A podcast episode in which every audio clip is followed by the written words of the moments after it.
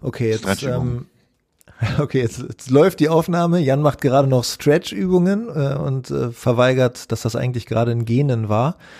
Herzlich willkommen zur siebten Folge von Was erlaube Schweden, unserem Podcast, der sich mit dem schwedischen Weg beschäftigt. Ja, die Woche sind ein paar neue Hörer dazu gekommen, deshalb stellen wir uns nochmal besonders vor, auch wenn das natürlich alles schon abzurufen war. Mein Name ist Carsten, ich bin Journalist. Hallo. Arbeite, wohne in Hamburg und genau, hallo. Und das Hallo kam von Jan. Jan ist Mediziner in Schweden, äh, kann gleich auch nochmal ein, zwei Worte zu sich selbst sagen, aber arbeitet in einer Notfallaufnahme in Malmö. Nein. Nein, in Lund. Ich bin, nee, komm, erst machen wir nochmal. Ich bin so bescheuert, Alter. Jedes Mal, ey, du wohnst in Malmö. Meine Güte, ey. Ja, komm, lass mal einfach drin. Du arbeitest in der Notfallaufnahme in, ähm, in äh, Lund und wohnst in Malmö. Moin, moin, Jan aus Hamburg. Moin, moin aus Malmö. Ich kann es ja nochmal noch mal, äh, äh zusammenfassen. ich bin Notfallmediziner, arbeite in einer Notaufnahme im Universitätskrankenhaus in Lund und wohne aber, wie gesagt, in Malmö äh, äh, ja, warum das so ist, das können wir in einer, in einer extra Folge behandeln. Äh, genau. Spannend, dass wir genau auf äh, diese, auf diese Problematik, dass ähm, ich äh, am Anfang immer mich verplapper, auch letztens von unserem besten Kumpel hingewiesen wurden. Also ich ziehe das einfach konsequent durch, dass ich äh, das immer verwechsel, auch wenn ich immer weiß, dass du in Malmö wohnst und in Lund arbeitest. Egal. So geht es jetzt äh, in die siebte Folge. Und die siebte Folge ist etwas Besonderes, denn Jan ist berühmt. Hm. Jan, wir hatten in der vergangenen Woche eine Anfrage von tagesschau.de, einfach aus dem Nichts, ähm, hat äh, mir eine Person geschrieben, ähm, die bei der bei tagesschau.de arbeitet, ob ich Kontakt zu dir aufbauen könnte.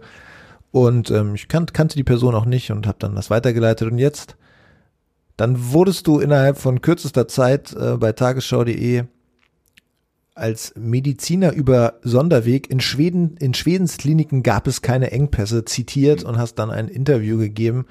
Und darüber würden wir gerne erstmal äh, vorab reden. Mhm. Das hat nämlich auch dann unsere Folge jetzt eigentlich so ein bisschen beeinflusst. Wir werden dann nämlich noch Hörermails und so weiter beantworten.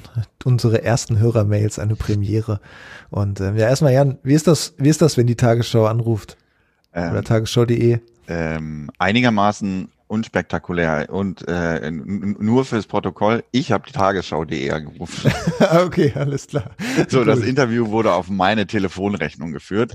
So, ähm, äh, nein, äh, ich, wir haben kurz, du hattest mir, hattest mir den Mailkontakt vermittelt und ich habe dann äh, da unvermittelt angerufen, habe gefragt, sozusagen, und die, die Kollegin, wie heißt Dr. Iris Marx, ja, ist die Journalistin. Ähm, ja, und dann haben wir, äh, habe ich gefragt, wie denn das jetzt genau laufen soll. Ja, und dann hat sie sich an ihren Computer gesetzt und dann haben wir 40 Minuten telefoniert und sie hat mir unterschiedliche Fragen gestellt. Und äh, Thema ganz genau, wie würdest du das beschreiben, so insgesamt der, der Themenkomplex? Ähm, ja, wir haben also grundsätzlich wie im Prinzip so wie unser Ausgangspunkt für den Podcast auch war. Wie ist denn die Situation in Schweden hier eigentlich? Also wie sieht das Alltagsleben hier aus? Ähm, wie sieht die Situation äh, an den Kliniken aus? Und da kann ich mich ja auch immer nur mit einer gewissen Einschränkung äußern. Und dann, äh, was wäre zu Schwedens Strategie im Allgemeinen zu sagen und woher glaubt man denn, dass die vielen Toten kommen? Also die Fragen, die uns hier auch beschäftigen. Ja, und die Fragen, die auch ja viele Leute beschäftigen, die dann ähm, den Podcast hören und aufgrund der Berichterstattung auf tagesschau.de sind natürlich auch die Zugriffszahlen ein wenig nach oben geschnellt, um das mal so zu sagen. Und wir ähm, haben dann haben dann Hörermails bekommen und wir haben natürlich auch gesagt, dass wir diese Hörermails, es ist ja eigentlich ein Geschenk, dass Menschen uns Fragen stellen und natürlich eher vor allen Dingen an, an dich, muss man auch mal sagen. Also ich spiele eine untergeordnete Rolle, mit der ich auch sehr gut klarkomme. Ähm.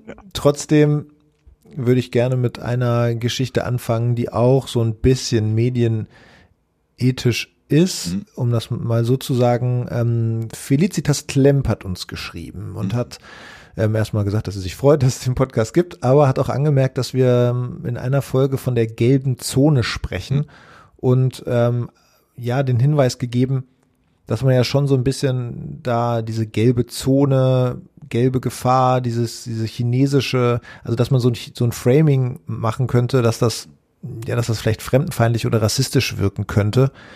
Ähm, da wollte ich erstmal jetzt an, an dich die Frage richten, gelbe Zone, was ist der Hintergrund? Warum habt ihr diesen Bereich in eurer Notaufnahme gelbe Zone genannt und hat es tatsächlich irgendeinen Zusammenhang damit? Ähm, nein, natürlich nicht. Hat keinen Zusammenhang damit. Das ähm, ergibt sich daraus, dass äh, auf, auf dem Programm, in dem wir äh, die Patienten loggen, äh, alle Patienten, die sich in der Notaufnahme befinden, werden da bestimmten Prozessen zugeordnet und äh, der Bereich hat halt, äh, diese Patienten haben ein äh, oranges oder ein gelbes Tag. Und deswegen äh, hat sich bei uns der Name Gülzone, also gelbe Zone auf Schwedisch, eingebürgert für den gesamten Bereich, in dem sich diese Patienten befinden. Und ähm, ich würde mal auch sagen, bei uns, also sowieso ja bei uns, wir würden das, wir würden diese äh, sozusagen zugegebenermaßen immer noch etwas äh, ähm, saloppe Art, das Ganze zu benennen.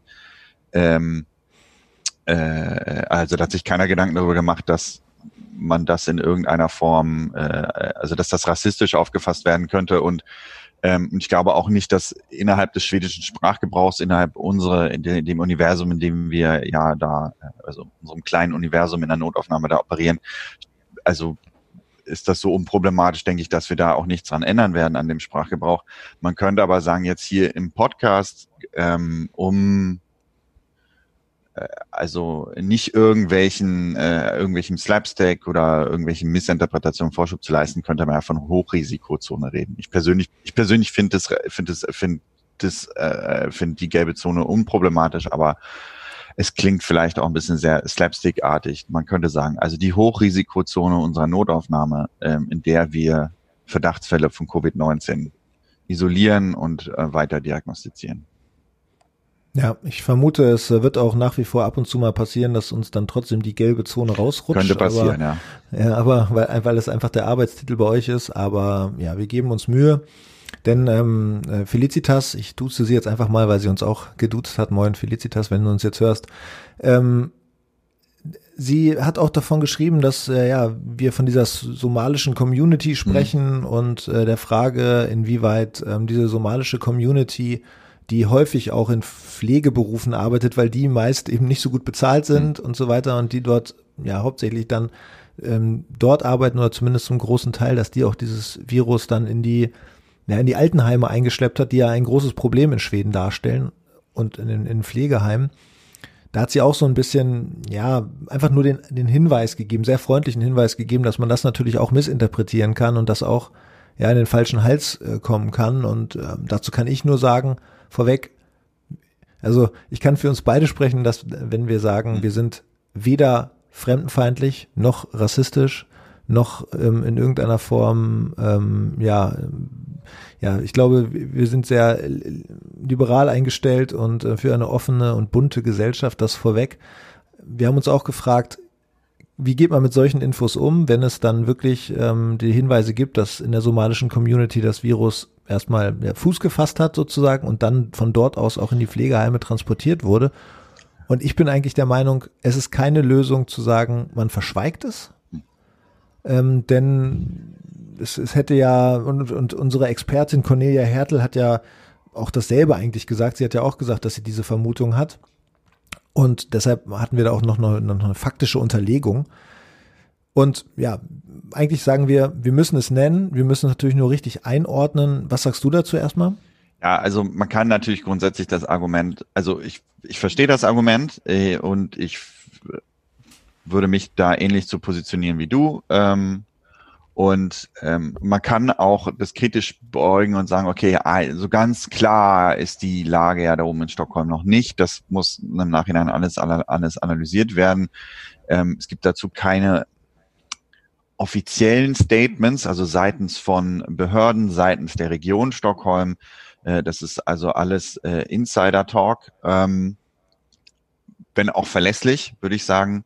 Und ja, wie du schon gesagt hast, das Problem äh, sozusagen eine Bevölkerungsgruppe äh, zu nennen, vor allen Dingen vor dem Hintergrund, dass es sich, dass es sich hier um eine, äh, wie soll man sagen, Bevölkerungsgruppe mit Migrationshintergrund handelt, ähm, äh, ist dann ist, kann ich schon verstehen, dass das problematisch ist und dass das, dass es Leute gibt, die das sozusagen den Diskurs dahin verzerren wollen, dass ähm, dass ja klar war, dass die sozusagen sich nicht hier an die Regeln halten und so weiter und so fort. Und ähm, was ich dazu zu sagen, dazu sagen würde, ist, äh, es ist ja aber wahrscheinlich ein Fakt, dass das ähm, äh, so gelaufen ist.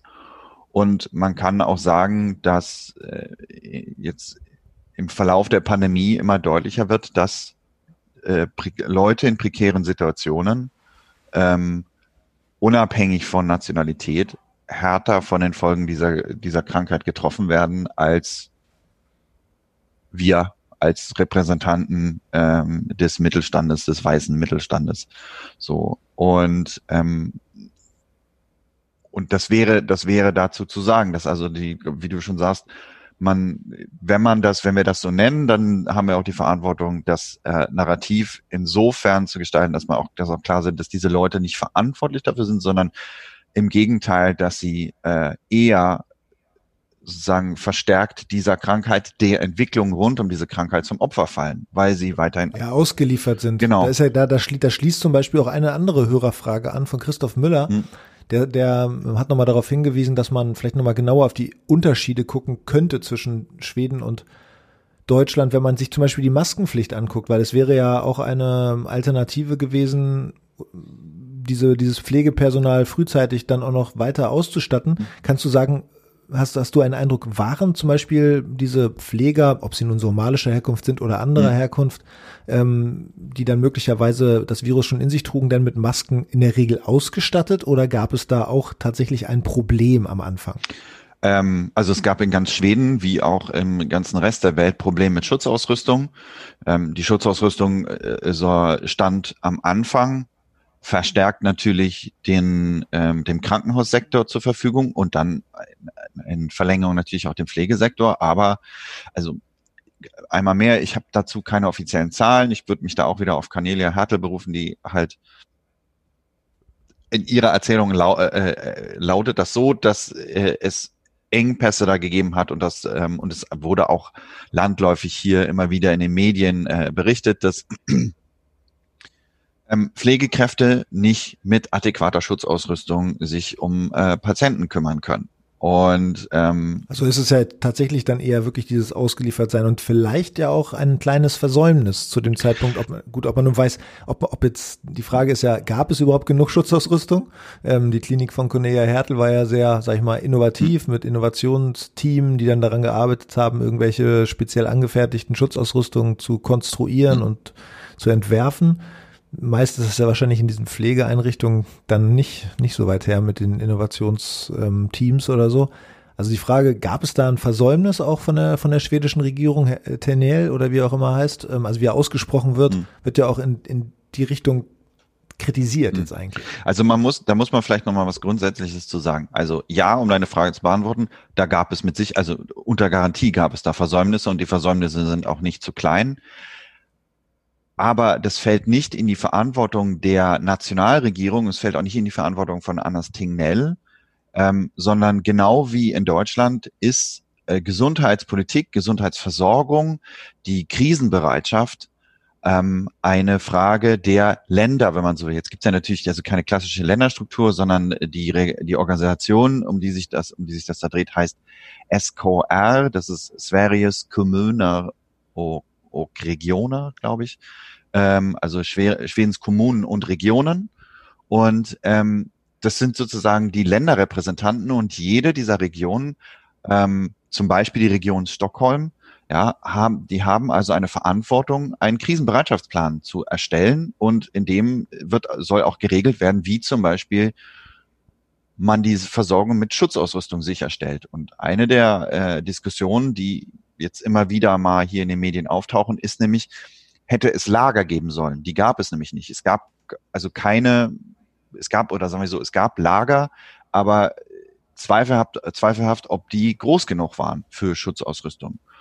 Und, ähm, und da stellt sich jetzt die Frage, äh, die, Reg die Organisation SKR oder die gesammelten Vertreter der ähm, Regionen und Länder sagen, ja, also wir haben die Verantwortung, die Versorgung mit Schutzausrüstung sicherzustellen. Wie wir das machen, ähm, das steht nirgendwo geregelt oder, das ist, oder sozusagen, das ist, das ist uns überlassen. Und jetzt kann man aber natürlich argumentieren, na ja, also die äh, Chance, dass es zu einer Pandemie kommt und das, das Teil eines Krisenplans sein muss, ähm, war relativ groß oder ist immer wieder angemahnt worden. Und wenn die gesamte äh, Welt nach Schutzausrüstung verlangt, scheint es ja angebracht zu sein, größere Lager einzurichten. So. Und jetzt kann man natürlich sagen, okay, wir sie haben im Rest der Welt gesehen, dass offensichtlich alle anderen ein ähnliches Problem hatten, aber keiner eben so richtig damit, keiner daran geglaubt hat, dass das wirklich mal jetzt ein, also man hat, man hat den Leuten gesagt, ja, von Wissenschaft. Also könnte es Klugscheißerei am Ende sein. Also es ist jetzt auch ein bisschen leicht gesagt im Nachhinein, naja, wir hätten irgendwie für Schutzmaß, für Schutzausrüstung größere Lager einrichten müssen und so weiter. Es ist auf jeden Fall eine der Lehren aus diesem, aus diesem Geschehen, dass wir ähm, bestimmte Artikel, äh, die Verbrauchsartikel zum Beispiel mit Schutzausrüstung, vielleicht dezentral lagern sollten. Und dass das, dass das sozusagen, das wäre meine Schlussfolgerung, dass wir, dass das zwar sozusagen Geld kostet, einen Überschuss zu horten, dass das aber dann, äh, wenn die Krise da ist, einem natürlich einen viel größeren Freiraum verschafft. Ja. ja. Zurück zur Mail von Christoph Müller. Das ähm, schließt sich ja ganz gut dann sozusagen daran an. Er, ihm war es ja, ihm war es wichtig, uns zu sagen, wir hatten ja immer so, wir hatten ja gesagt, so einen Riesenunterschied gibt es gar nicht zwischen Deutschland und Schweden. In Deutschland gibt es Richtlinien, die nach so Infektionsschutzgesetz erlassen werden und dann regional umgesetzt mhm. werden. Und in Schweden sind es eben eher Empfehlungen, mhm. die aber eher als auch Richtlinie und als Anweisung verstanden werden. Mhm. Also darauf hatten wir uns so ein bisschen fokussiert oder uns darauf geeinigt in der, im Narrativ. Jetzt ist es so, er sagt, naja, es gibt keine Quarantäne für Rückkehrer ähm, aus Risikogebieten, wie in ähm, Deutschland es teilweise gab. Mhm. Er sagt auch, dass asymptomatische Patienten so ein bisschen ignoriert wurden ähm, und dass auch die Menschen, ja, oder erstmal die beiden Punkte, was, was, und die Triage zum Beispiel, also dort, wo äh, Patienten behandelt werden, dass das nicht immer außerhalb des Krankenhauses passiert ist. Was sagst du dazu, zu diesen Punkten erstmal? Okay, ähm, also ich habe mir das. Womit wollen wir anfangen? Wollen wir mit der Triage anfangen? Ja, ich habe mir, genau, ich habe mir das ja, genau, ich habe in meinem Kopf hatte ich mir das so ein bisschen so sortiert. Also, ja. ähm, das ist wichtig. Wir sollten uns nach deinem Kopf richten, denn meiner ist in dem Fall nicht, nicht so wichtig. Ähm, also, Punkt, äh, Punkt eins, Triage äh, außerhalb der Krankenhäuser. Erklär bitte nochmal, was eine Triage, also Triage ist. Triage ist ein Begriff, äh, also offensichtlich kommt aus dem Französischen. Äh, ich, jetzt weiß ich nicht mehr, wer das war, aber ein französischer Feldchirurg, der der so, du musst es jetzt nicht von ganz Anfang her. Nein, aber der, so, der sortiert, der sozusagen ist eine Sortierung von Patienten im katastrophenmedizinischen Szenario. Das heißt, äh, in, in, in aller Regel drei Kategorien, ähm, sozusagen leicht oder unverletzt, mäßig verletzt und äh, schwer verletzt beziehungsweise ähm, jenseits der Rettung. Ja, so. Und ähm, äh, so dass man schnell sozusagen Prioritäten setzen kann, welchen Patienten als erstes zu helfen wäre. Und ähm, und dieser Begriff ist jetzt ist jetzt sozusagen viel durch die Medien gegeistert und ähm, äh, um aber direkt auf die Frage zu antworten, also eine Triage meines Wissens eine Triage in Altenheimen und dergleichen hat nicht stattgefunden. Es gibt auch keinerlei offizielle Verlautbarung, es gibt auch keinerlei Richtlinie dazu.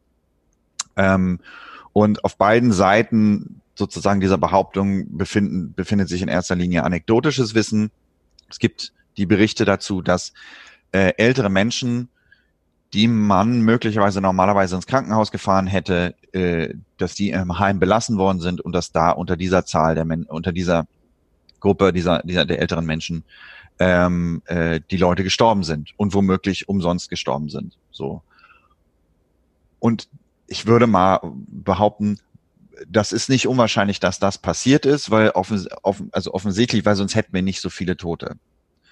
Ähm, auf der anderen Seite sind ist ja leider in Stockholm genau das passiert, dass, dass eigentlich das, was man vermeiden wollte, nämlich, dass es viele, viele Krankheitsfälle gleichzeitig in einer, innerhalb einer Bevölkerungsgruppe gegeben hat, die besonders anfällig ist für dieses Virus. Und ähm, dass daher eine große Zahl der Toten herstammt, völlig unabhängig davon, ob man, ob man äh, triagiert hätte oder nicht oder triagiert hat oder nicht. und das hat auch Kritik hier in Schweden dazu gegeben. Ich habe mir selber hier ähm, äh, den Artikel eines äh, aus der aus der aus der schwedischen Ärztezeitschrift notiert von einem Geriatrieprofessor, der halt sagt, also ähm, äh, dass es der sich kritisch zu dazu äußert, auch grundsätzlich kritisch dazu äußert, dass er, dass es häufig, dass es angeblich häufig passiert, dass ältere Menschen im Altenheim belassen werden, obwohl man ihnen äh, noch hätte helfen können. So, ob das so ist, also er nennt dazu keine Zahlen und ob das so ist, ähm, weiß ich nicht.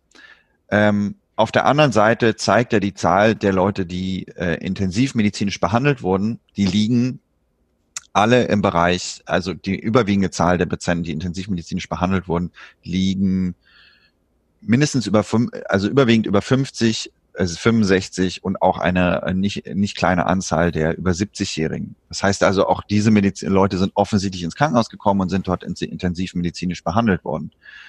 Ähm, und also ich, man kann das anerkennen, aber ich kann dazu sagen, also von offizieller Seite gab es nie eine, nie eine Triage, also nicht im Sinne dessen, was, was, was die Italiener gemacht haben, dass man dann irgendwann gesagt hat, okay, alle ab 65 kriegen kein, keine Beatmungsmaschine mehr.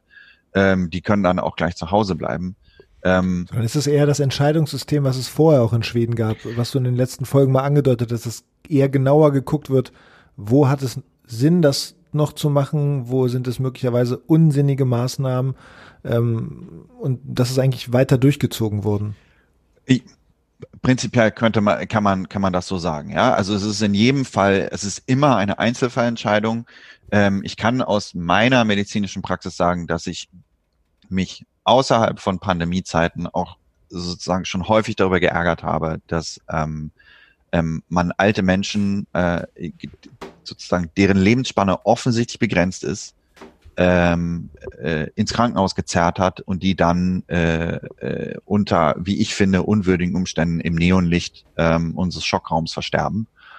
Und ähm, äh, und ich finde, sozusagen, das ist, ich glaube, das ist das, was man, was man, äh, also das ist das eine, was man im Hintergrund, im Hinterkopf haben muss. Ähm, dass es, äh, also es ist immer eine schwierige Situation, sich zu entscheiden, okay, wie viel machen wir hier noch? Und es wird in, es wird in, auch hier in Schweden in beide Richtungen gehen. Es wird wahrscheinlich Situationen geben, wo Leute sich ähm, unverhältnismäßig, unverhältnismäßig früh zur Palliation entscheiden. Ja, um, und dann äh, also zur zur sozusagen mal zur Einstellung der der genau der also Symptom Symptom symptomorientierte Behandlung ähm, äh, also Schmerzbehandlung ähm, äh, aber keine ursächliche Behandlung mehr ja und keine klassischen lebensverlängernden Maßnahmen. Ja, also ursächliche Behandlung würde, würde beispielsweise bedeuten, jemand, der jetzt äh, eine schwere, nehmen wir jetzt, weil mit dem Virus ist jetzt ein bisschen schwer, nehmen wir eine bakterielle Lungenentzündung, jemand kommt mit einer schweren Bakterie, hat eine, eine ältere Person, hat eine schwere bakterielle Lungenentzündung und die könnte man ja mit Beatmung und intensive Antibiotikatherapie äh, behandeln und das Geschehen wenden. So und da ist sozusagen äh, ein mitbestimmt, äh, welche Voraussetzungen diese Person ähm, im Hinblick auf intensivmedizinische Versorgung mitbringt. Ja, ist es jemand, der jetzt sonst am Sonn, äh, also so, ist das jemand, der über 70 ist,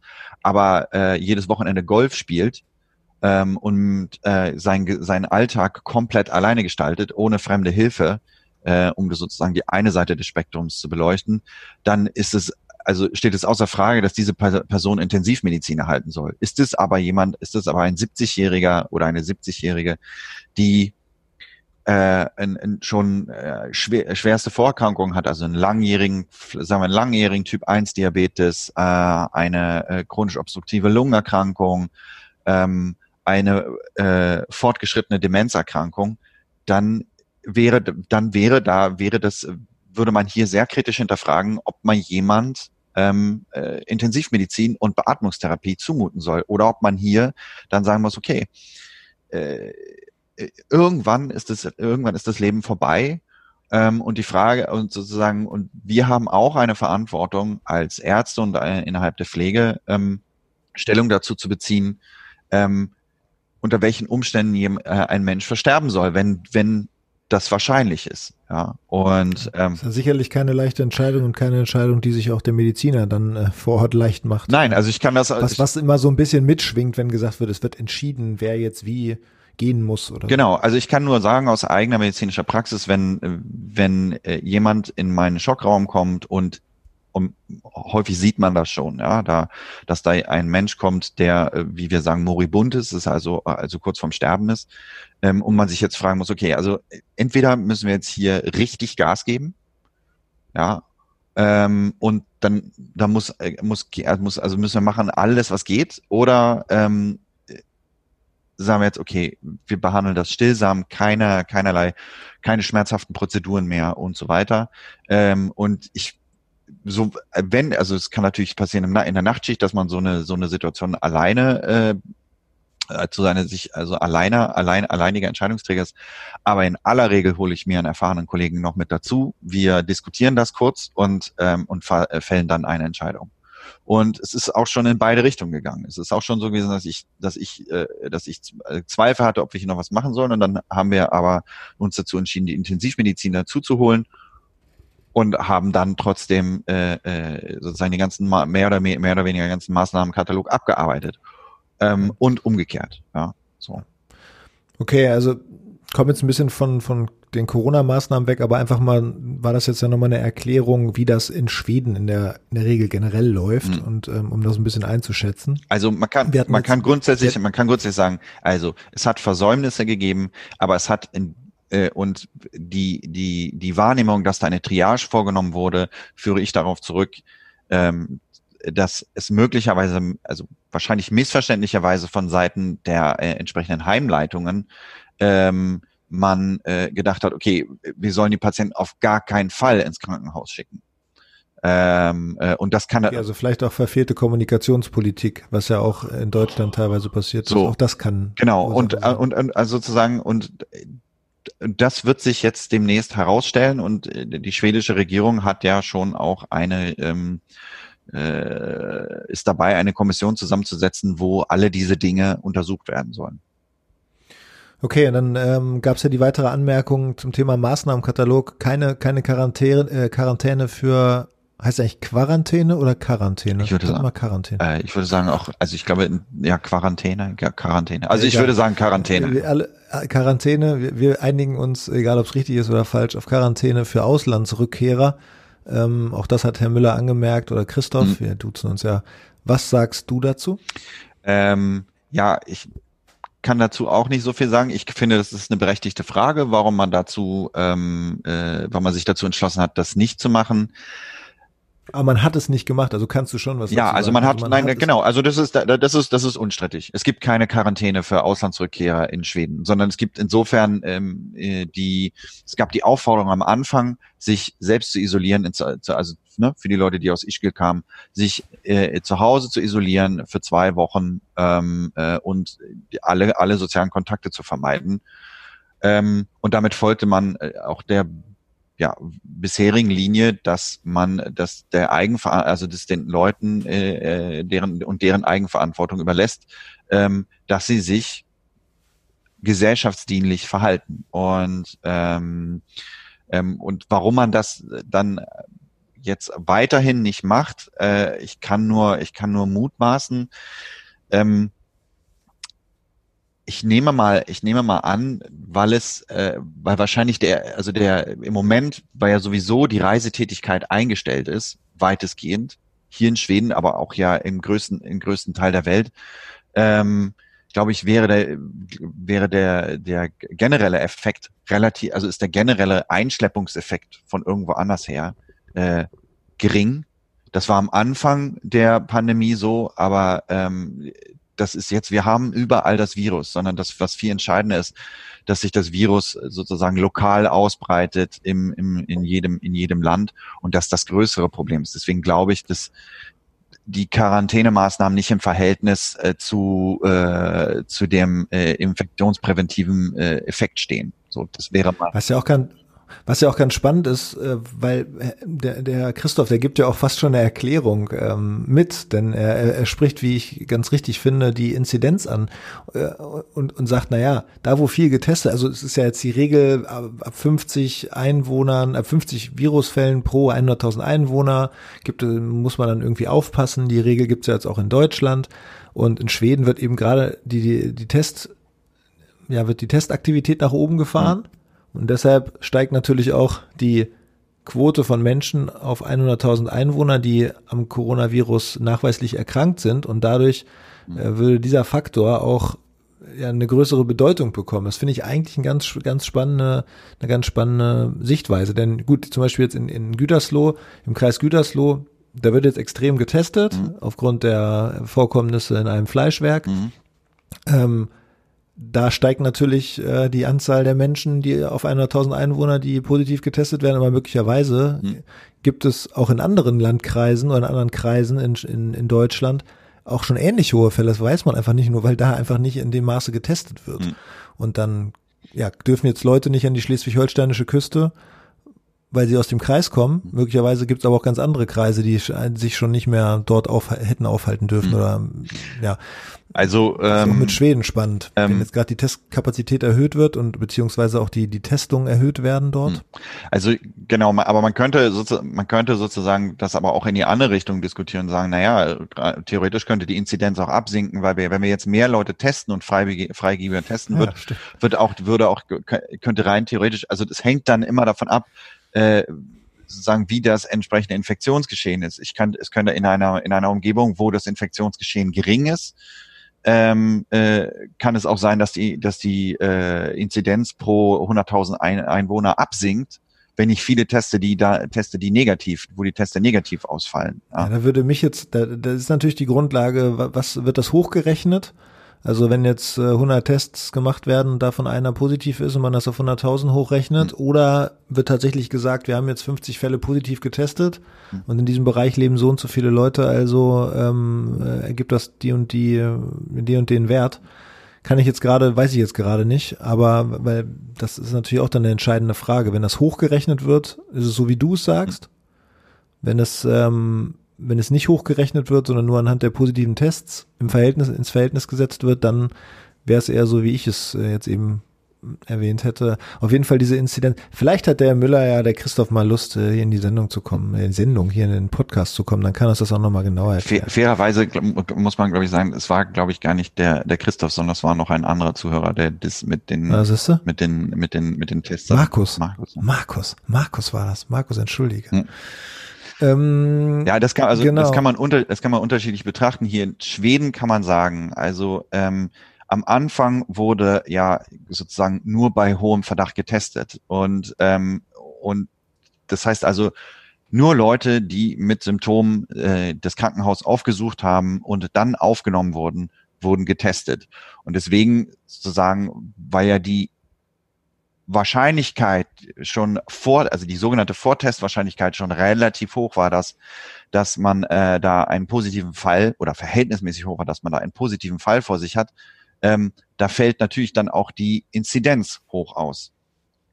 Was es aber in Schweden immer noch nicht gibt, es gibt keine sozusagen äh, keine flächendeckende Stichprobentestung. Es gibt eine gewisses gewisses Maß an Sentinel-Testung, aber die, wie inwieweit die sozusagen verlässlich ist, ist schwer zu sagen, weil die Zahlen da sehr klein sind, weil die, weil das die Teilnahme äh, über die entsprechenden allgemeinärztlichen äh, Stellen freiwillig ist, äh, ist, ist, das, ist das schwer zu sagen, inwieweit man da daraus was ableiten kann für die äh, äh Inzidenz pro 100.000 Einwohner. Also im Prinzip kann man das ja. nicht. So und ansonsten äh, wird das ist das bestimmt dadurch, wo wir wo wir testen und aber weil grundsätzlich erstmal nur der Teil der Bevölkerung getestet wird, der auch mit Symptomen in irgendeiner an irgendeiner Form äh, die, äh, äh, ähm, die das Gesundheitssystem aufsucht.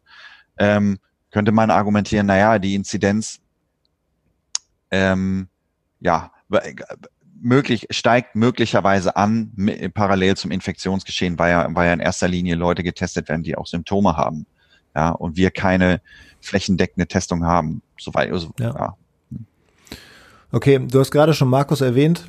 Gehen wir mal weiter zu Markus, den Hörer Markus. Moin mhm. Markus. Äh, Markus hat tatsächlich auch eine Frage an dich, nämlich PCR-Tests. Wenn man jetzt nach Schweden möchte und wieder zurück möchte, muss man ja irgendwie 48 Stunden symptomfrei, äh, achten, äh, einen ähm, Corona-Test nachweisen, der negativ ist und maximal 48 Stunden alt ist. Weißt du, wie das läuft? Gibt es die Möglichkeit, PCR-Tests zu machen, die so schnell so schnelle Ergebnisse liefern und die dann dafür sorgen können, dass man nach Schweden fährt und trotzdem dann nicht in Quarantäne muss, wenn man wieder zurückkommt? Ähm, also um es prinzipiell zu wir natürlich, also ne, ne, theoretisch kann man ein PCR-Ergebnis am gleichen Tag haben. Ähm, aber weil, aber es gibt keine, soweit ich weiß, bisher gibt es keine Convenience-Testung. Das heißt also, es geht nicht, also weder für Schweden noch für noch für Touristen. Das heißt, du kannst nicht einfach irgendwo hingehen und sagen, oh, ich hätte jetzt gerne mal einen Test.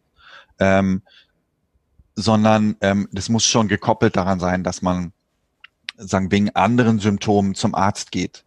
Ja, es, und das hat was damit zu tun, wie das schwedische Gesundheitssystem organisiert ist. Es ist ein staatlich organisiert, also äh, ein staatlich organisiertes Steuern, Steuern, Steuern, finanziert. Steuern finanziertes, staatlich organisiertes äh, Gesundheitssystem und ähm, äh, also die Amerikaner würden sagen Single Payer, ja, ähm, äh, und deswegen sind erstens die, sind erstens die Testlaboratorien ähm, mehr oder weniger zentralisiert für die entsprechende, auf entsprechende sozusagen bevölkerungsdichte Regionen.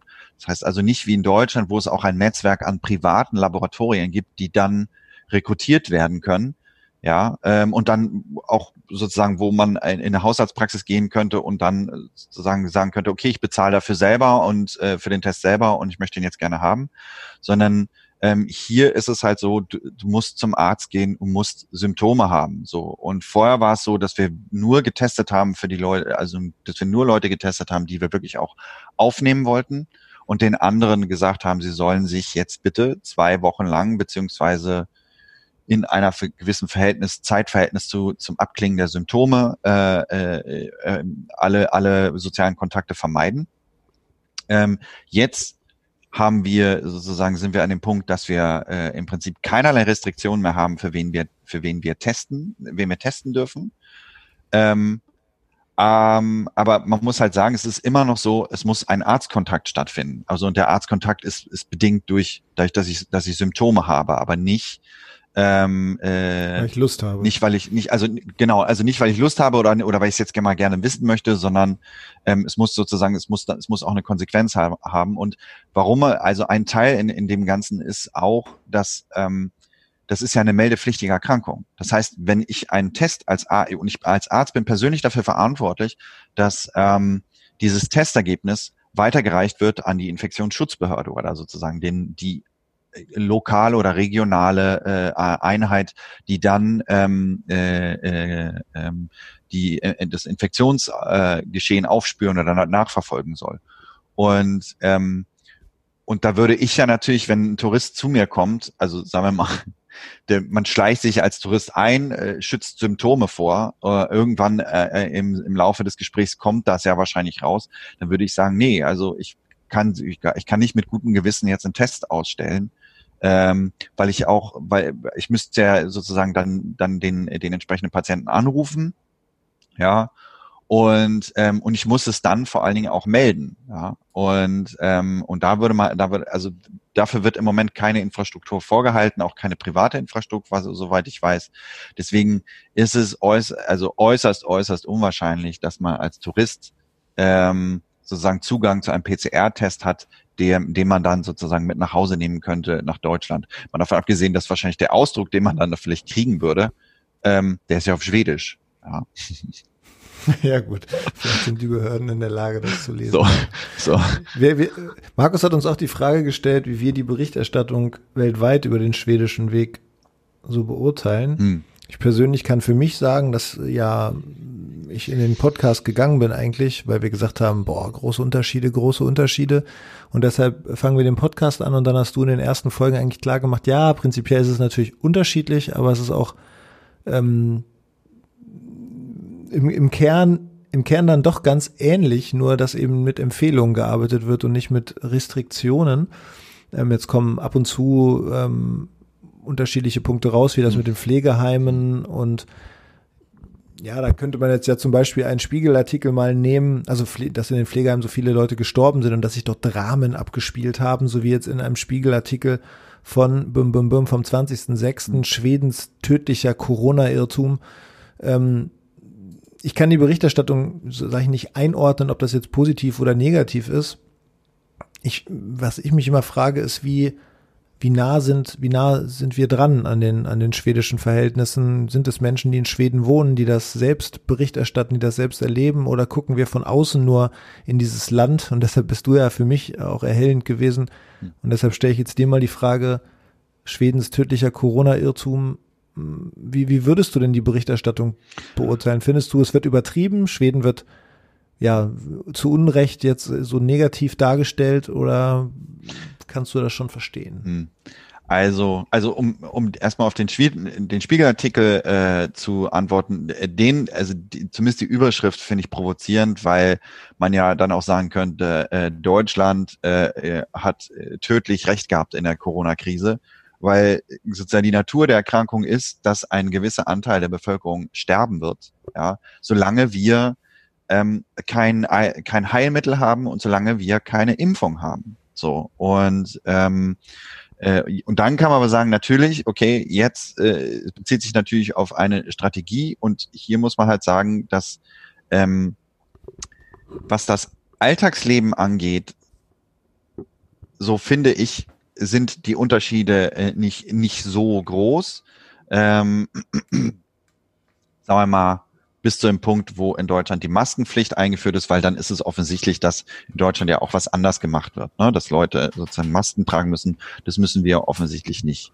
So. Ähm, prinzipiell finde ich es okay, dass kritisch über, über darüber berichtet wird, wie man in Schweden das, äh, das Pandemiegeschehen handhabt. Und ich habe ja auch meine Fragen dazu. Also ich bin auch nicht mit allem einverstanden. Also Stichwort Maskenpflicht war jetzt kürzlich in Deutschland in einem kurzen Zeitfenster, wo da ein bisschen Unklarheit herrscht, da haben ich und meine Frau äh, unsere Verwandten besucht. Ähm, und ähm, und da muss man halt schon sagen, ja, das ist, also ich nehme das auch als einschränkend wahr, wenn man da mit einer Maske rumlaufen äh, äh, muss. Aber grundsätzlich kann man sich überlegen, und da kann man ganz kurz noch rückkoppeln zu das, was auch Christoph gefragt hat. Ähm, man würde damit ja das asymptomatische Infektionsgeschehen adressieren und zumindest da ein gewisse, gewisse Maß, gewisses Maß an Eindämmung ähm, äh, vornehmen können.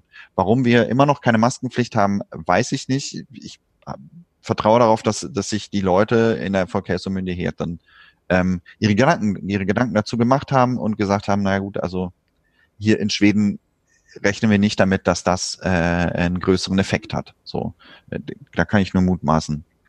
Und also wie das halt, wie das halt so ist, ein pauschales Urteil ist, schwer zu fällen. Ich finde, manchmal hat man so ein bisschen das Gefühl in der Berichterstattung von außen, dass ähm, es ein, ein bisschen, ein bisschen ein Wettlauf ist, wer macht's am besten ja, ähm, und die äh, und am an und es und es hat es, das Pendel schwang dann immer ein bisschen vor und zurück. Erst einmal gedacht, ach guck mal, die Schweden kriegen es auch so ganz gut hin und jetzt sind die Todeszahlen aber hoch und jetzt sagt man, oh ja, ich hab's verkackt. Ähm, und das zeigt im Endeffekt, dass, dass, es, dass es sich immer genauso entwickelt, also dass, dass man das nicht vorhersagen kann. Dass man einfach äh, jetzt im Nachhinein viele Schlüsse daraus zieht, was besser, was schlechter ist. Hm. Und das, an dem Punkt sind wir noch überhaupt gar nicht.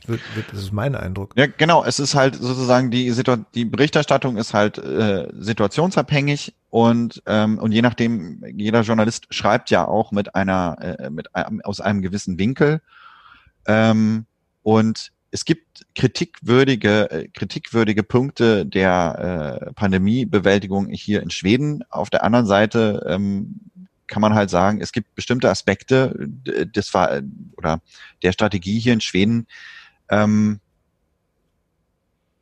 die, die, hinter denen ich schon stehe. Also der, der, für mich wäre das Stichwort das Offenlassen der Schule, der Schulen. Ähm, es ist ja bisher, also die, die Totenzahlen, die wir erlebt haben, beruhen ja nicht darauf, dass wir die Schulen offen gelassen haben. Wahrscheinlich nicht jetzt, ich bin kein Epidemiologe und ich bin kein Virologe, aber wahrscheinlich, das ist mein Eindruck, beruht es nicht darauf, dass wir die Schulen offen gelassen haben, sondern dass es äh, also punktuell, vor allen Dingen in der Region Stockholm, Versäumnisse gegeben hat in, äh, wie man die ältere Bevölkerung schützt, wie man überhaupt Menschen in prekären Arbeits- und Lebensverhältnissen schützt. Ähm, ähm, und dass das eine Auswirkung darauf hatte. Ähm, ähm, und und das kann man sozusagen, ich finde, es ist, es ist richtig, sozusagen bestimmte Dinge zu kritisieren. Aber man merkt halt auch, dass, wie gesagt, also eine Formulierung wie, es haben sich Dramen abgespielt, bezweifle, ja, ich bezweifle, gibt, dass der Journalist. Es gibt schon ein bisschen was mit, es gibt schon ein bisschen was mit Andeutung. Ja, also ich, ich bezweifle, dass der Journalist selber dabei gewesen ist und ähm, und ist und aber sozusagen also die Situation, das ist, es wohnt ja der gesamten Situation inne, dass sich äh, auch bei richtiger Handhabung Dramen abspielen. Also ich finde, was ich sehr dramatisch fand, ist dieser äh, für, vor ein paar Wochen der ältere Herr, der bei einer Anti-Corona-Demo auftrat und unter Tränen ähm, gesagt hat, dass er seit irgendwie drei Wochen seine demente Frau nicht mehr besuchen kann. Ja, und dass er deshalb sozusagen, er ist, er ist sich bewusst darüber, dass er ähm, den ähm, also er stellt die ganzen Maßnahmen nicht in Frage und gleichzeitig will er signalisieren, dass, dass, dass da Leute leiden unter diesen Maßnahmen. Und ich glaube, das ist der, das ist der unterliegende Grund für, äh, für wie man die Pandemie hier in Schweden behandelt, weil ähm, die sogenannte Volkhälsomyndigheten ist ja, wenn man das direkt übersetzt, ist ja eine Volksgesundheitsbehörde und eben nicht nur wie das RKI eine Infektionsschutzbehörde. Ja. ja, spannender Punkt, spannender Punkt. Denn ja. es gibt ja auch, ich habe äh, jetzt einen O-Ton von einer Leiterin einer psychiatrischen Abteilung eines Uniklinikums gehört, die gesagt hat, wie wichtig es ist, zum Beispiel jetzt die Schulen wieder aufzumachen. Allein aus dem Grund, dass Eltern hm. in dieser Rolle des Lehrers oder der Lehrerin einfach äh, komplett an, äh, das ist komplett die falsche Rolle. Mhm. Das, äh, das, das klappt nicht und das führt eben zu anderen Problemen zu Hause, ähm, die eben, wo eben auch Kinder verwirrt sind und wo Streitigkeiten entstehen und wo, ich meine, häusliche Gewalt und so weiter, das, das ähm, ist hier in Deutschland schon ein Thema, dass man darauf achtet, wie entwickelt sich eigentlich die häusliche Gewalt in dieser, in dieser Zeit. Und mhm. ich finde das auch, ich finde das auch ganz spannend. Was, was ich generell spannend daran finde, ist, es gibt keine einfachen, also das ist mein Eindruck, es gibt keine einfachen Antworten. Man kann nicht sagen, das ist richtig, das ist falsch, sondern dieser Punkt in Stockholm war ein Hotspot. Das hat ja Gründe, warum es dort passiert ist. Es, ist, es hat ja auch einen Grund, warum jetzt in Gütersloh gerade ähm, 1300, 1500 Leute infiziert mhm. sind und äh, das von dort aus quasi oder die Gefahr jetzt droht, dass da ein zweites Ischgl entsteht oder so. Äh, das hat ja auch ganz konkrete Gründe und wahrscheinlich wenn man da genau hinguckt, hat es eben in Stockholm auch konkrete Gründe gehabt. Einer davon, den hatten wir genannt, diese somalische Community, die es möglicherweise ähm, größer, großer Wahrscheinlichkeit ähm, in Pflegeheime getragen hat. Ähm, das ist ja sich dadurch die Todeszahlen erklären lassen. Es, ist, es, gibt, es gibt da keine einfachen Antworten und manchmal habe ich das Gefühl, dass äh, die Menschen eben nach diesen einfachen Antworten gieren und wenn es die nicht gibt, äh, ja, eben böse werden. Und ich habe ich hab gesagt, ich habe letztens einen Tweet abgesetzt, ich habe jedes Mal Angst, wenn sich jetzt jemand bei, ähm, bei Telegram anmeldet und ich immer diese Nachricht bekomme, dü, dü, dü, join Telegram, habe ich immer die Sorge, scheiße, jetzt haben wir wieder einen an Attila Hildmann verloren. ähm, eigentlich müsste man jedes Mal sofort eine Nachricht schreiben, warum, warum jetzt alle Leute zu Telegram wechseln und auf die, aber gut, wahrscheinlich, ähm, ja. ja, will man das gar nicht dann in dem Moment mit den Menschen sprechen. Ich weiß es nicht. Gut, ich glaube, wir haben tatsächlich die, den Großteil der, der Fragen, ähm, die auf uns, die uns gestellt wurden, haben wir eigentlich beantwortet. Ich glaube, wir hatten noch eine ähm, Frage, das war Christoph hatte gefragt äh, oder hatte angemerkt, dass viele der über 70-Jährigen, wenn sie den schwedischen ähm, hm, hm ja, äh, Empfehlungen gefolgt, sehr, äh, zu Punkt und Komma den schwedischen Empfehlungen folgen, dann leben sie im Prinzip seit mehreren Monaten in äh, Quarantäne, also selbst äh, erzeugter Quarantäne. Und ähm, ja, das, da, das stimmt. Ähm, das, und sozusagen das regulierende Moment da drinne ist äh, die Freiwilligkeit, ähm, dass man allen Leuten zumutet, auf der einen Seite ähm, dass sie sich selber darum zu kümmern haben, sich und andere zu schützen. Auf der anderen Seite gibt es aber auch allen die Freiheit zu sagen, okay, ähm, äh, äh ein kalkuliertes Risiko einzugehen. Ich weiß gar nicht, wo ich das nicht gehört habe. Also, wie du schon auch analog zu dem, was du eben gerade gesagt hast, wir tendieren ähm, zu äh, eins oder null Einschätzungen äh, und weniger äh, Dinge auf ein, sozusagen kontinuierlich auf einem Kontinuum zu betrachten. Und ähm, und man kann halt sagen, null wäre halt, oder eins, je nachdem, wie man es, wo man es jetzt einordnen will, wäre halt, ich bleibe zu Hause, gehe nicht einkaufen, sondern lass mir, äh, habe die Möglichkeit, mir alles nach Hause bringen zu lassen und ähm, vereinsame da als über 70-Jähriger. Ähm, oder aber ähm, ich, ich mache gar nichts dergleichen, sondern verhalte mich, wie ich mich immer verhalte. Ähm, ähm, oder aber, äh, und da fängt halt das Kontinuum an, nee, ich vermeide alle äh, also ich vermeide jetzt größere Feiern, wenn wir, ich kann das, äh, das ähm, Beispiel einer Arbeitskollegin ähm, nennen, deren ihre Mutter, die da war, war geplant, dass sie die den Geburtstag eigentlich auf Mallorca irgendwie feiern, zusammen, ich weiß nicht, ob das jetzt der 70-jährige war oder 75-jährige Geburtstag, war auf jeden Fall ein runder Geburtstag. Und das muss dann natürlich alles eingestellt werden. Da haben sie aber gesagt, na gut, wir wollen aber trotzdem irgendwie unsere Mutter beziehungsweise Großmutter feiern. Und dann haben sie sich entschieden, ähm, äh, wir feiern äh, äh, draußen, wir treffen uns draußen, ähm, äh, man sind sie irgendwo hin, hier in ein Naherholungsgebiet gefahren, ähm, haben da immer mit Abstand sozusagen Bilder voneinander gemacht und sind, haben, haben, äh, ähm, äh, haben sich unterhalten. Und äh, dann gab es noch äh, zu Hause ein, ähm, ja, äh, wie soll man sagen, für so eine Art Festessen oder so, ja, und da haben sie das dann so gemacht, äh, Kinder sitzen, sitzen an, also die, die vermeintlich leichtere Symptome haben, also so äh, bisschen äh, Kinder mit Rotznase, die mussten sagen äh, in gebührendem Abstand an, an einem extra Tisch sitzen und äh, die Großeltern saßen an einem Ende des Tisches und die anderen saßen an einem anderen Ende des Tisches. Jetzt kann man natürlich sagen, okay, war ein geschlossener Raum mit dem, was wir über Aerosolbildung wissen könnte. Äh, unsicher, ob das jetzt äh, äh wirklich geholfen hat. Aber so lässt man den Leuten die Chance, äh, eine eigene Lösung dafür zu finden, wie sie sich nach die, wie sie sich ähm, äh, an diese Situation anpassen sollen.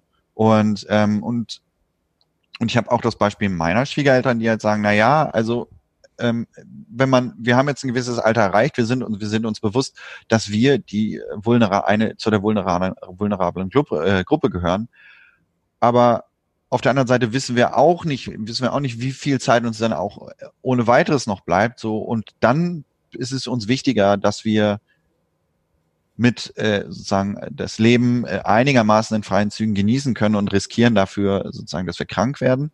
Ja, und dann ist das halt so, ähm, als dann ähm, zwei Monate in Quarantäne zu sitzen oder drei Monate in Quarantäne zu sitzen, niemanden treffen zu können und daran dann einzugehen oder dass man dann trotzdem krank wird und äh, vielleicht aus einem irgendeinem anderen Grund und dann noch nicht mal seine Angehörigen um sich hatte die letzte Zeit. Ja, also und ich finde, wenn man das aus der Richtung, aus, aus, aus diesem Winkel betrachtet, dass ähm, äh, ja, es auf der einen Seite äh, äh, das Problem ist, dass man immer die Gefahr hat, dass sich Leute nicht an Dinge halten, wenn man äh, das nicht äh, verpflichtend macht. Ja, aber das Problem hat man ja immer, selbst unter Strafandrohung, dass ein gewisser Teil der Bevölkerung sich daran nicht halten wird. Ähm, ähm, oder aber, dass man den Leuten die Möglichkeit eröffnet, äh, so gut ist sie es nur können, äh, im Hinblick auf ihre Verhältnisse, ihren Anteil an der Pandemiebewältigung ähm, äh, äh, einzubringen. Ja, und ähm, und das ist eigentlich ein schönes Schlusswort. Ja, also unter dem, unter, unter diesem, unter diesem, unter diesem Gesichtspunkt kann man das betrachten. Ja. Also wir hatten jetzt eigentlich noch, hätten noch ein bisschen weiter sprechen können über, über Spiegelartikel oder andere Sachen, aber ich finde, wir haben jetzt mal heute uns darauf konzentriert, uns anhand der Hörerfragen lang zu hangeln und äh, ja, für mich oder für uns haben uns auch darauf geeinigt, ist das ein super Anlass, nochmal zu sagen, dass wir uns sehr darüber freuen, wenn Menschen, die jetzt uns hören, und die ja vor allen Dingen Jan hören in seiner Funktion als Mensch vor Ort, dass sie Fragen an uns schicken, die wir hier direkt beantworten können oder es zumindest versuchen. Ultimative Wahrheiten haben wir von vornherein gesagt, werden wir eh nicht liefern können. Aber zumindest können wir mit Jan darüber sprechen, der vor Ort ist und sich das anguckt. Deshalb alle, die Lust haben, Fragen zu stellen, bitte fragt. Schreibt eine E-Mail an waserlaubeschweden.jansegal.de. Hört jetzt erstmal, hört sich erstmal komisch an, aber das ist meine Homepage, jansegal.de und waserlaubeschweden.jansegal, j-n-z, egal.de. Diese Nachrichten lassen, landen dann bei uns und wir können uns dann für die nächste Folge auch schon darauf vorbereiten und je früher die Nachricht schickt, umso länger Zeit haben wir und umso länger Zeit haben wir auch das noch fundierter zu machen. Deshalb, eine bewegte Woche geht zu Ende für uns. Eine, eine bewegte Woche zwischen den beiden Podcast-Folgen. Tagesschau-Bericht, Tagesschau.de Bericht und ja, viel Feedback. Das hat uns sehr gefreut. Wir hatten vielleicht im stillen Kämmerlein mal gehofft, dass das tatsächlich Aufmerksamkeit bekommt, der Podcast, sind aber eigentlich nicht davon ausgegangen, dass das so schnell und dann so heftig geht. Umso schöner, dass es geklappt hat und jetzt lasst uns das nutzen und wenn ihr Fragen habt, schreibt. Wir beantworten sie, Jan beantwortet sie. Von mir aus jetzt erstmal vielen Dank von Hamburg nach Malmö zum Mediziner, der in Lund arbeitet. ja, danke schön. Ja, ich danke auch. Äh, schöne Grüße aus äh, Malmö nach Hamburg. Ähm, ja, und, ähm, und wir, ich bin nächste Woche tatsächlich im Urlaub. Wir müssen mal gucken, wie wir das hinbekommen mit einer Folge. Vielleicht machen wir mal eine kleine Folge, hm. eine kurze Folge von dort aus. Mal gucken, wie das technisch funktioniert. Aber wir kriegen das vielleicht irgendwie hin. Ja. Zwei Wochen bin ich dann weg. Eigentlich wollen wir keine Sommerpause machen, jetzt wo es gerade erst richtig losgeht. Also, vielen Dank. Wir hören uns. Jo. Bis dann. Tschüss.